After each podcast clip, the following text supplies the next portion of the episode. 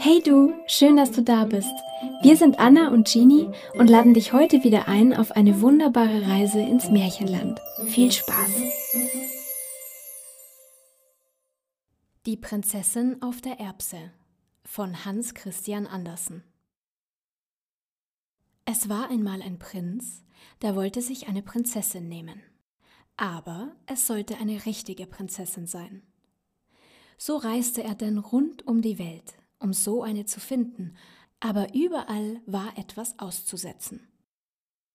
Prinzessinnen gab es genug, ob es aber richtige Prinzessinnen waren, dahinter konnte er nicht ganz kommen. Immer war da etwas, was nicht ganz richtig war. So kam er denn wieder nach Hause und war sehr traurig, denn er wollte so gern eine wirkliche Prinzessin haben. Eines Abends war ein fürchterliches Wetter. Es blitzte und donnerte, der Regen strömte hernieder, es war ganz schrecklich. Da pochte es ans Stadttor, und der alte König ging hin, um aufzumachen. Draußen stand eine Prinzessin. Aber du lieber Gott, wie sah sie aus von dem Regen und dem Unwetter? Das Wasser lief ihr an den Haaren und Kleidern herunter, und es lief in die Schuhspitzen hinein und kam aus den Hacken wieder heraus. Und dann sagte sie, sie sei eine wirkliche Prinzessin. Ja, das werden wir schon noch erfahren, dachte die alte Königin. Aber sie sagte nichts, ging ins Schlafgemach, nahm alles Bettzeug weg und legte eine Erbse auf den Boden des Bettes.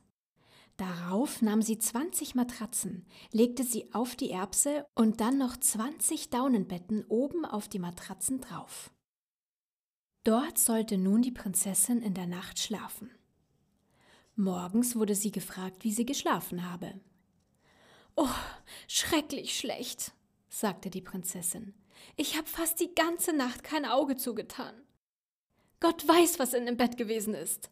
Ich habe auf etwas Hartem gelegen, so dass ich am ganzen Körper braun und blau bin. Es ist ganz fürchterlich.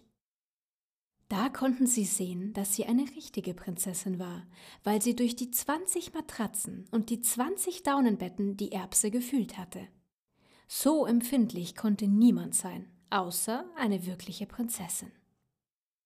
Da nahm der Prinz sie zur Frau, denn nun wusste er, dass er eine richtige Prinzessin hatte.